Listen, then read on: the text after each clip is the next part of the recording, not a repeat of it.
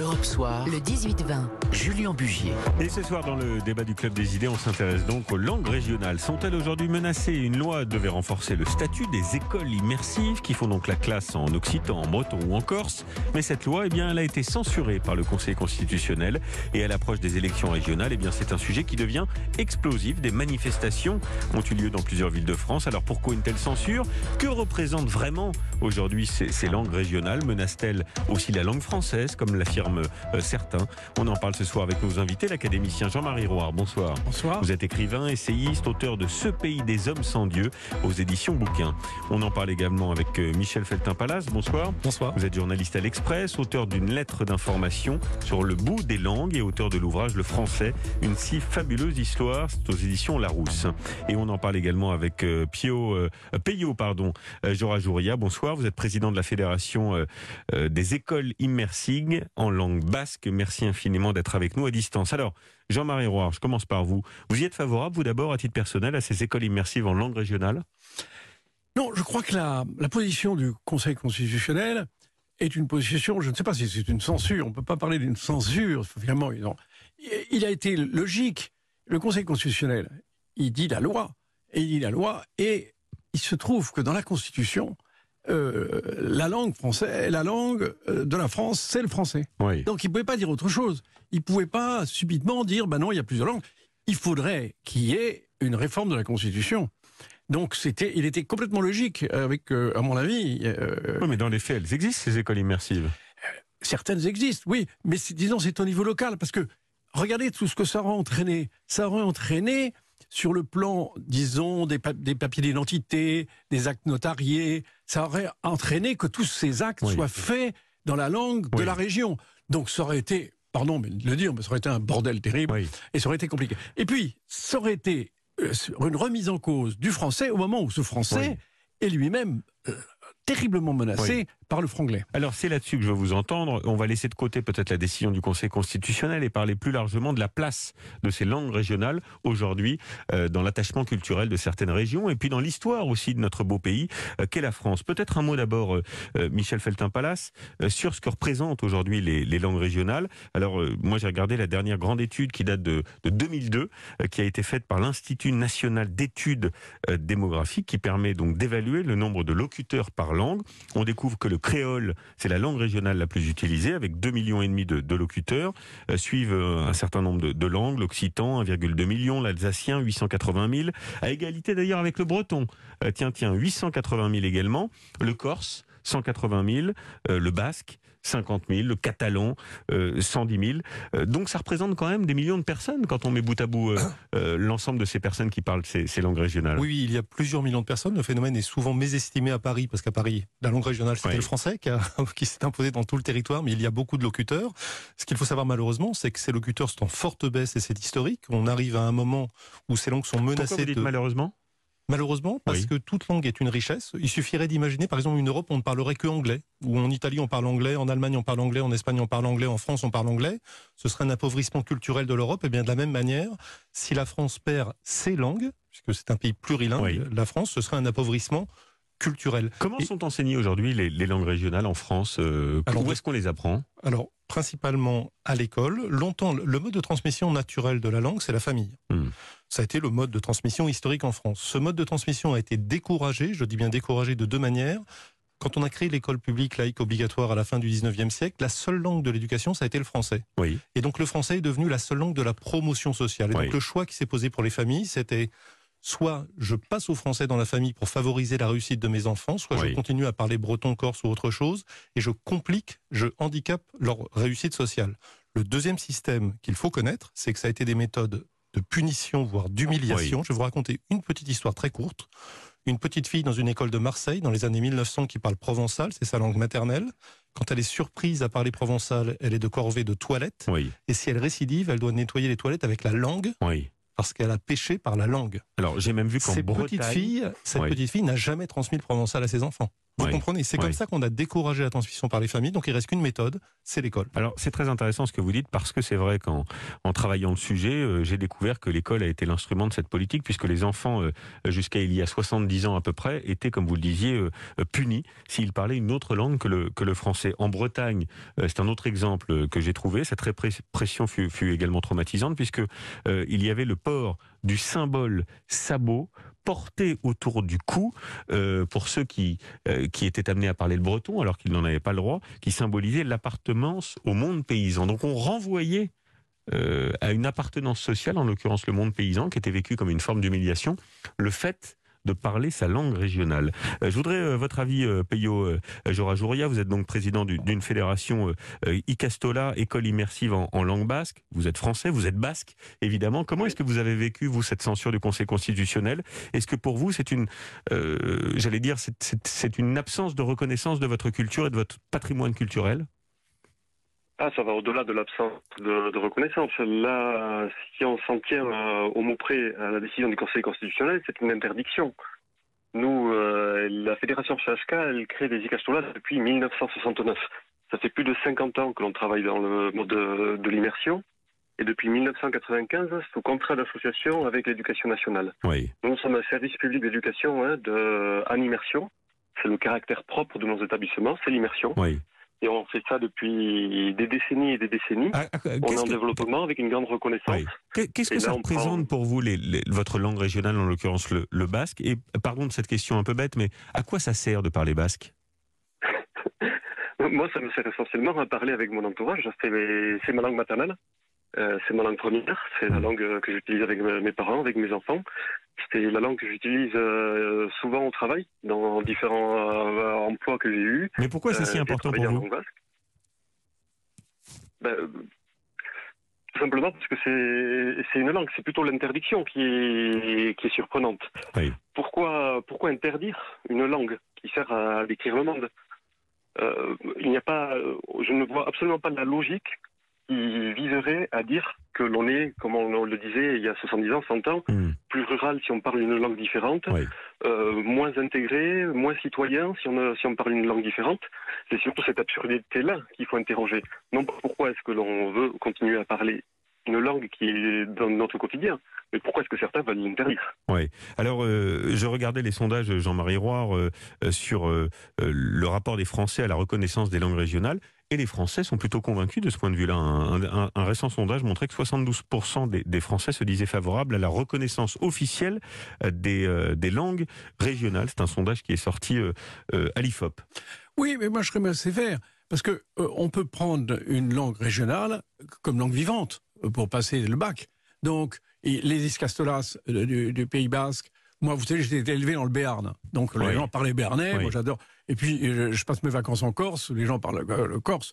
Je, trouve ça très, très bien. Disons, il y a, il y a, je ne suis pas hostile aux langues régionales, je trouve. Mais le danger et, que vous avez évoqué, ça a été la, la, la, France est un pays qui a, qui a depuis son, son existence, qui a eu des forces centrifuges et des forces centripètes. C'est-à-dire qu'elle a toujours risqué une dissociation. Donc, et c'est pas, vous savez bien que c'est par les langues qu'arrivent très souvent les, autonomismes et les indépendantismes. Donc c'est pour ça, je crois que c'est l'État qui se défend. Du point de vue de la langue, moi je veux vous dire, la, position de l'Académie, d'ailleurs, n'est pas hostile aux langues régionales, parce que ça ne menace pas le français.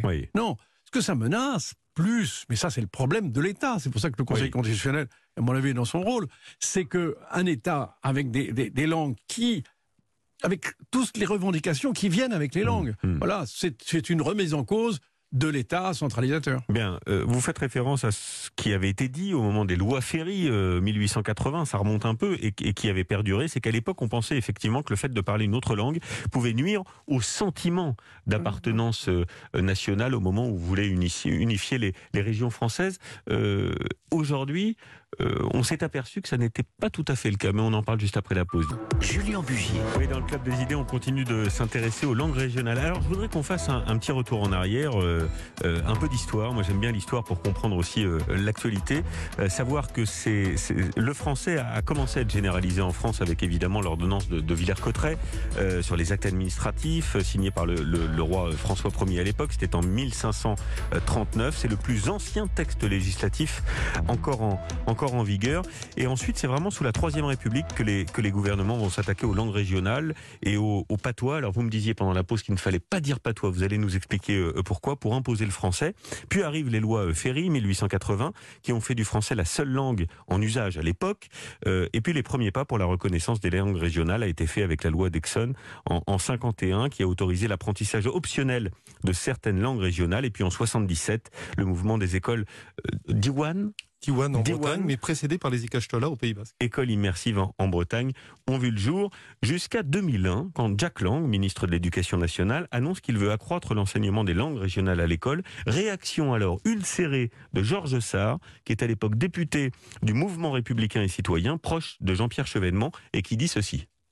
Quand euh, j'apprends que les enfants se verront enseigner le breton, le basque, le picard, que sais-je encore, est-ce que le ministre de l'Éducation nationale se rend compte de ce qu'il fait? C'est flatter des minorités ethniques dans le sens du poil. Ce n'est pas favoriser l'intégration. Est-ce que nous voulons un pays de 150 tribus ethniques? Ça me révulse. Euh, Michel Feltin-Palas, vous êtes journaliste euh, à l'Express, auteur euh, d'un ouvrage Le français, une si fabuleuse histoire. Vous connaissez parfaitement ces, questions de, langue régionale. Quelle insulte quand même cette déclaration? Oui, bien sûr. Puis il faut rappeler qu'historiquement, c'est le français qui était minoritaire. Oui. vous disiez Villers-Cotterêts. Bon, il y a des débats entre les. La plupart des historiens aujourd'hui considèrent que Villers-Cotterêts ne, lui ne, disait pas ce qu'on lui fait dire. Villers-Cotterêts dit qu'il faut que les gens comprennent et propose le langage maternel françois. Et le langage maternel de 90% des Français à l'époque, ce n'est pas le français, c'est euh, d'autres langues. Bref, en tout cas, euh, le français était minoritaire en France. Et donc, c'est un, langage minoritaire qui s'est imposé. Et que je sache, les gens qui parlaient français n'étaient pas une tribu. Ça, ça, a bien été un outil pour fédérer. Bien sûr, bien sûr. Euh, il n'y a pas de raison autour d'une culture commune. Moi, la France, c'est un pays que j'adore parce qu'elle est diverse. Euh, parce qu'il n'y avait pas de raison qu'un Alsacien se retrouve avec un Corse, un Breton avec un Savoyard, un Béarnais avec un Flamand, etc. Et on se réjouit de notre diversité de la gastronomie, pour l'architecture, pour les paysages. Il y a un domaine où on lutte contre cette diversité, ce sont les langues, parce qu'on a peur que le pays éclate. Mais il y a deux manières de faire tenir un pays ensemble. Il y a la méthode démocratique et la méthode suisse. Prenez les Suisses, euh, chacun parle sa langue et ça se passe très bien, ils ont envie de vivre ensemble. Puis il y a des méthodes autoritaires où on essaie de supprimer la langue des autres pour leur faire oublier qui ils sont. Mais moi je crois qu'on peut être plusieurs choses à la fois. On peut être béarnais, aquitain, français, européen, citoyen du monde. Jean-Marie Roy à ma gauche, en face de vous, cher monsieur, qui a l'air dubitatif. Non, non, pas du tout. Ah, non, non. Moi, je trouve qu'il faut avoir un rapport affectueux avec les problèmes de langue et considérer que si les gens veulent continuer à parler les langues régionales, Vraiment, je vous dis, je vois en Corse, et ça n'empêche nullement que les gens parlent une langue régionale et qu'ils parlent très bien français. Moi, je vois les Corses, ils parlent formidable un français excellent. Et c'est la même chose pour les Basques ou pour les Béarnais. Non, ce que je voulais dire, simplement, c'est vraiment, je trouve qu'il faut être très libéral, il faut la, la, la, déclaration de ce député est ridicule, mmh. elle est intransigeante. Ça sent sa troisième république, ça sent Jules Ferry, le côté despotique. Moi, je ne crois pas que c'est par le despotisme. C'est par la compréhension. Mais ce qu'il faudrait quand même expliquer, il faut expliquer que la langue française, c'est pas une langue régionale. C'est quand même une langue universelle. C'est une langue magnifique. C'est un chef-d'œuvre. Attendez, pourquoi croyez-vous que tant de gens, des écrivains comme Romain Gary, comme Sioran, hmm. comme euh, Ionesco, comme François Cheng, qui venait de Chine, sont venus apprendre la langue? Pourquoi? Parce que c'est une langue qui véhicule les valeurs de la France. C'est une langue universelle que tout le monde nous envie. L'un et l'autre ne sont pas antinomiques. Non, non, mais je veux dire, en ce moment, la langue qui meurt et dans laquelle il faudrait vraiment avoir une véritable immersion, c'est la bonne langue française. Qu'est-ce qu'on nous parle aujourd'hui? Les gens ne connaissent plus la langue française. Ils savent plus faire la, rapport, la, différence entre l'intransitif et le transitif. Ils ne parlent que franglais. Même la Sorbonne. La Sorbonne, vous savez comment elle est baptisée aujourd'hui? Elle s'appelle. C'est pas contre le breton qu'il faut se battre. Cher Jean-Marie Université. C'est du franglais. C'est contre le franglais. Je veux dire, non, parce que ça va ensemble. Je veux dire, il faut faire prendre conscience aux gens, même aux gens, que ce soit les, mais d'ailleurs les, les, les, Basques et les, et, les Corses sont tout à fait d'accord. Ils sont furieux qu'on détruise, et les francophones, qu'on détruise la langue française et que les pouvoirs publics la laissent détruire. Non seulement la laissent détruire, mais participent à sa destruction. Le pass, le fameux pass pour les étudiants, c'est PA2S. Donc c'est pas c'est pas du français, hmm. c'est de l'anglais. Hmm. Nous sommes en train de détruire la langue française pour faire pénétrer l'anglais. Alors, Allez-y. Oui, oui. Pour faire pénétrer l'anglais dans, notre, belle langue française. Mais, détruire euh, complètement notre langue française. Donc, c'est là. Il faut qu'on se rende compte, prendre conscience. Si on veut convaincre les immigrés et des gens qui, ne parlent pas notre langue et qui viennent, il faut que nous-mêmes ayons conscience que nous avons une langue exceptionnelle. Je, disais tout à l'heure, euh, Michel Feltin-Palas, que vous alliez nous expliquer pourquoi il fallait pas dire euh, patois. Oui, l'étymologie de patois, c'est gesticuler avec les mains comme les sourds-muets. Oui. Donc c'est un terme qui n'a aucune, euh, aucun fondement scientifique. C'est une forme d'insulte. C'est une insulte. C'est l'équivalent de euh, youpin pour juif, de négro pour euh, quelqu'un d'Afrique noire, etc. C'est une insulte. Oui, c'est une insulte. Et ça a été un terme inventé pour faire croire qu'il y avait en France une vraie langue et des fausses langues qu'on appelait des patois. Non, toutes les langues sont des langues, elles sont d'un point de vue linguistique égales, toutes les langues peuvent tout dire, certaines simplement ont obtenu un statut officiel, d'autres non. Mais elles sont hiérarchiquement égales. J'ai lu en préparant ce débat euh, que on pensait que ça pouvait déstabiliser l'apprentissage du, du, français pour les enfants.